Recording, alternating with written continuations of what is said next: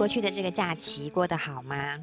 有没有去哪里玩呢？而且过去这几天天气都超好的，是不是有趁机跟家人去野外踏踏青啊，活动活动？希望你是精神饱满、心情愉快的，回到工作岗位上，或是回到日常的生活中的。今天呢，我想要跟你分享一本我新买到的书。那因为我是新买到，所以我自己其实也才开始看。但是我觉得它很，我一看到那个封面，我一一开始看它的封底，你知道我有个习惯，就是会先看到这个。那买书前我一定会先看看封底，因为封底基本上是一个书的大纲，一个简述，然后讲了些什么，甚至会有些推荐等等的。那我一看到以后，我就觉得啊。这本书我觉得不仅仅对我自己很有用，而且我相信对我身边的朋友以及像现在正在呃听我的 podcast 的你，嗯，我认为多少都是会有帮助的，有不同程度的帮助。好，那这本书叫什么呢？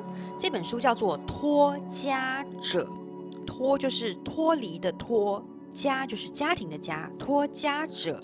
当时第一眼就吸引了我的目光的呢，是他的那个书腰，就是外面那一条书腰上写的那一句话，那个 quote，他写的是：“即使是家人，也不能伤害了你，却说是因为爱。”这本书的作者是雪莉·坎贝尔 （Sherry Campbell） 博士，他是一个心理学的博士，也是临床心理师。他也有自己的一个嗯电台节目，叫做《雪莉博士秀》。他以他个人的一个经验，如何脱离有毒家庭，然后协助别人离开原生家庭的伤害，而呃闻名。吕秋远先生有为这本书写了一篇序，嗯。他在序中有一句话，我看到的时候特别有感觉。他说：“幸运的人用童年疗愈一生，不幸的人用一生疗愈童年。如果你的原生家庭给你满满的爱，给你很大的支持、鼓励跟温暖，让你在后来的人生中，无论遇到了什么困难，遭遇了什么风雨，你都有那样的爱跟温暖做你的支撑。”做你的依靠，我真心觉得这样的朋友们是非常幸运的，这真的是上天的眷顾。他不只是一个幸福，他真的是幸运。而如果不是，我们也有呃，可能像我，还有我身边的一些朋友，是属于这句话说的，用一生去疗愈童年。嗯。我想要说的是，在我走过这么多年的学习，走过嗯，在身心灵方面的学习，透过各种不同的方式来了解自己，与过去和解，走到今天，我觉得是它是一个不幸，但是事实上它也是一个礼物，它让我们走到了生命中，走到了灵魂中一个更远。更深的地方，也让我们对于这个人间，对我们自己生而为人的这个自己，对我们的灵魂，我们的自主权，我们跟这个世界的关系，有一种不同的见解，不同的了解。即便这个疗愈的过程是辛苦的、痛苦的，可是它真的是收获满满的。所以我今天想要分享给跟我一样一起正在。走这个历程，或者是走过这个历程的朋友，更想分享给你可能还在犹豫不决、还没有下定好决心要踏上这个历程的朋友。嗯，这本书的书书背面啊，书背面通常都会有一些摘要跟简介。他说到，他想要这个雪莉·坎贝尔博士呢，在这本书中。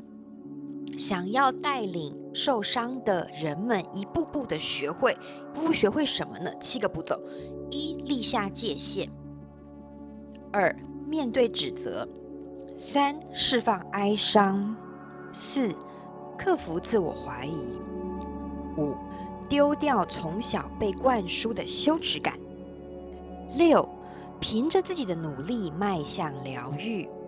七，找到自己的价值，以健康的身心迎接充满爱的崭新关系。那个时候，我一看到这一段这七个步骤，我就知道这是一本非常棒的工具书。我要自己消化吸收它，我更要把它运用在日后任何可以跟身边的人分享的机会中。因为无论是什么样的情况，有可能是真的是很糟糕的情形，可能真的充满了家庭的暴力、肢体的暴力、情绪的严重勒索。是，那这是一个特别需要下定决心、狠心斩断、学习怎么做到的情形。那可能也有些情形是你觉得，哎，我的家人好像没有那么糟糕啊，但是。我确实也留下了某一些程度的创伤，可是也许并不到我要老死不相往来的地步。我觉得，无论是哪一种情形哦，这本书的重要的就是，它在第一阶段先告诉我们如何辨识什么是有毒，什么是有毒的关系。有时候家庭的冲突并不是有毒的关系，对吗？有时候争执、争论、情绪的发泄，它并不见得就是。虐待跟攻击，对吗？那我们怎么知道这个边界是什么呢？我们要怎么区分呢？我们怎么知道我们自己的界限是什么？而不论对方是谁，是亲近的家人，是爱人，父母都好，我希望你不要踩过我的界限，希望你不要不尊重我。那那个界限在哪里呢？我的价值感在哪里呢？这个辨辨识是我觉得我们可以从第一步。无论在任何情形中，我们都是用得到的。而在第二步，也是来自于我要怎么辨识出我现在在工作上也好，在人际关系中也好，甚至在亲密关系中也好，在自我价值的判断中也好，我有的一些信念，我有的一些反应，它是来自于我的原生家庭的影响，负面的影响。还是是我现在自己怎么了而有的信念？我们先找到是什么让我们变成现在的自己。当我们对自己可能不自信了，可能自我怀疑了，当我们可能总是反复的紧抓不放一段不适合的亲密关系，找不到自我确身的价值，害怕失去，以至于。不断的做错选择，诸诸诸种种，如果有任何一些这一类的情形发生在我们人生中，那我们不是都很难过的愉快，很难过的，让我们发挥自己所有的潜能，感受到生活的快乐吗？那这一些有哪些情形是我们可以透过这些情形的发生来辨识出原来问题出生在我们的原生家庭上呢？我觉得一开头的这些了解自己的过程，跟面对自己的过程是非常重要的，而往往这些很专业的人士、很专业的医生们，他们是可以帮助我们做到这一点。所以书中他也有很明确的阶段，带领我们走过那些冲突，讲啊，我们现在是不是要评判我们的父母了？我们是以这种孝道为先的文化环境中成长的人。当我们要我们要抛弃父母了吗？我们要抛弃家庭责任了吗？我们能要去批判指责自己的父母了吗？我们要怎么穿越这些观念，先放开这些观念，去面对我们自己的需求，去理解一下我们到底是不是有受伤？我们是不是有遭受过我们可以不需要被遭受的对待？这就是一整个第一个环节中，我觉得是很重要的。而之后，我们要怎么去拥抱自己？怎么去安慰自己？怎么样去放下那些悲伤？然后去理解，有一些对自己的怀疑，有一些对自己的嗯恐惧，对于失去的恐惧，我们要怎么一步步的去克服它？以至于到后来，要怎么重新建立跟家人的界限，建立跟家人的关系？然后要怎么去新的打造跟追求我们即将要进入的或我们现在新的家庭关系？所以这是一个结构非常的明确，然后指导与帮助都很明确的一本书。所以我真的很想要推荐给大家，就是这趟人生是让我们拿来创造、拿来冒险、拿来打造用的。我亲身的经历，真心的与你分享的是，我们越早越及时的把过往有不圆满、有缺憾的地方，面对他们，把他们转化为了解我们自己、释放我们自己的养分，我们就越早能有很扎实的。很根深蒂固的力量，去用自己的方式活出自己的人生。到了最后呢，这一段我想要跟你分享他第十二章中的一小段故事。呃，我节录一下，这个呢，这一小章节的标题是“心碎是宝贵的一堂课”。他说，呃，在这个例子中说到了。我最近的一次心碎经历，使我赫然发现自己一些非常特殊的特质。我领悟到，或许自己一直以来不断寻找的对象，是一个能好好亲吻、疼惜我的伤痛处，把我从深渊中拉回来的伴侣。我为此寻觅良久，因为我被灌输一个根深蒂固的观念，就是我需要别人来爱才能复原。于是我痴心妄想别人的爱才有治愈我的能力，这样的假设使我误以为一定要有人爱才能显出我的价值，我才会被当成值得爱的人。结果我把自己的康复与努力蜕变成现在的自己的功劳都归功于别人，其实这些功劳根本不是别人的。我认为这种需要把自己的努力归功于别人的老习惯，是来自内在想要被别人拯救的深切渴望。就像健康的父母会不计代价保护与拯救儿女一样。或许我把功劳归给别人，是为了取悦别人，让对方觉得自己像英雄一样。或许当对方觉得自己就像我的英雄，我少不了他们，他们会爱上那种舍我其谁的英雄感。而一直留在我身边，这很有道理，因为我从小就把让家人自我感觉良好当成我的责任，尤其在他们严重伤害我之后。至于我自己的需求，不但没有被满足，还换来恼怒与沮丧。跌跌撞撞走过几次的失恋伤痛，我很庆幸自己最终能够抵达自我发掘的美好时刻。我发现这辈子唯一真心亲吻我、疼惜我、把我从深渊中拉回来的人，一直都是我自己。但因为疗愈的过程是不舒服的，我一直觉得自己没有好起来。其实我已经尽了最大的努力拯救自己。我对于疗愈的过程有个误解：如果我已经很努力了，感觉却没有比较好，一定是我的方法不对了。我误以为自己没有进展，又误以为只有当疗愈是来自伤害我的那些人，疗愈的感觉才会是美好的、真实的、有效的。真奇怪，我们总想从造成自己痛苦的源头那里找到治愈痛苦之道，心碎真是难搞。不幸的是，这种把自己情感上的努力下意识地归功他人的老习惯。只会让那些声称爱我的人来了又去，我真的也不能怪他们，他们本来就不配拥有治愈我的权利，是我自己拱手让给他们，而且慷慨大方得很。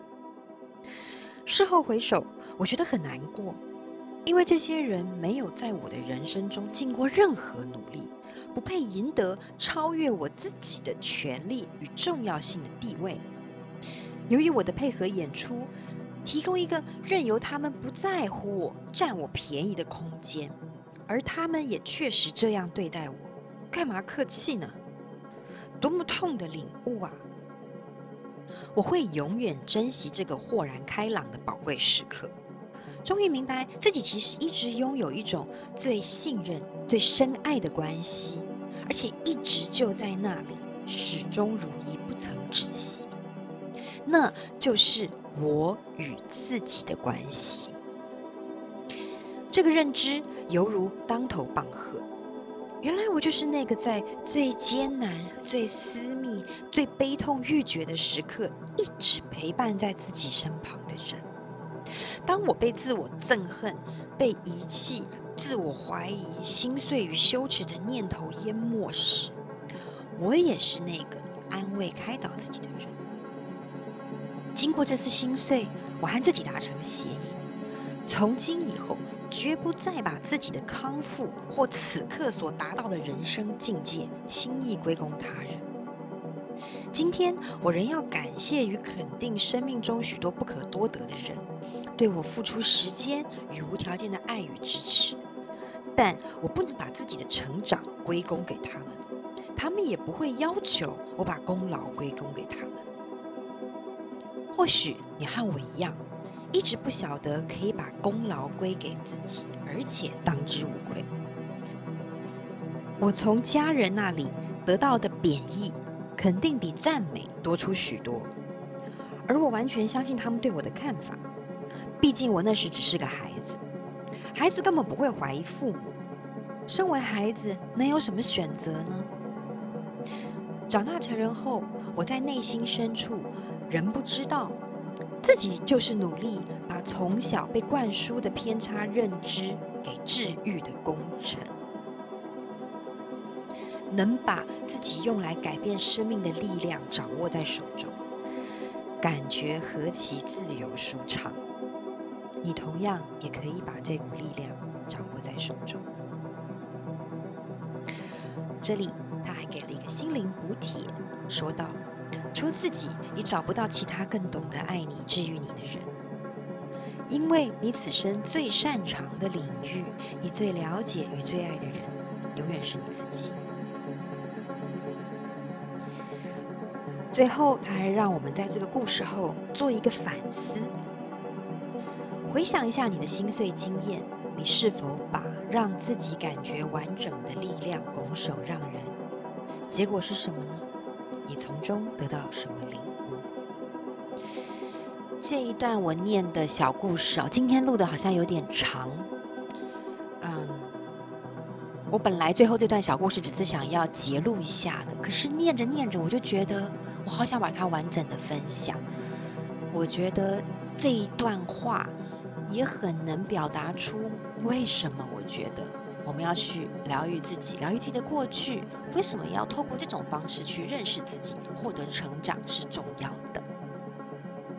我希望你可以了解，希望这个讯息对你有用，更希望你能够看看这本书。我们来做最后的天使祈祷。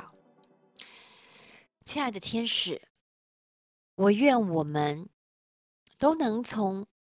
自小成长的经历中，不管遭遇的是什么，我们都知道，我们有这样的能力，可以把它化为滋养自己的养分。我们都能知道，我们就是我们自己在找的那个人，我们就是最爱我们自己的那个人，而我们有力量帮自己站起来，打造这个人生。打造我们想要的生活。愿我所有亲爱的朋友们都能从我今天分享的资讯中汲取到自己需要的那部分的讯息，汲取到我想给予他们的力量。我也希望有需要的朋友们能够读一读这本书。然后，亲爱的天使，我非常感谢这一位博士，这位心理学家。做出了这样的研究，为大家写出了这样的一本书。作为读者，我非常的感激，而且也万分感激能够有这样的讯息可以分享给在空中与我同在的朋友。谢谢天使，也谢谢你哦。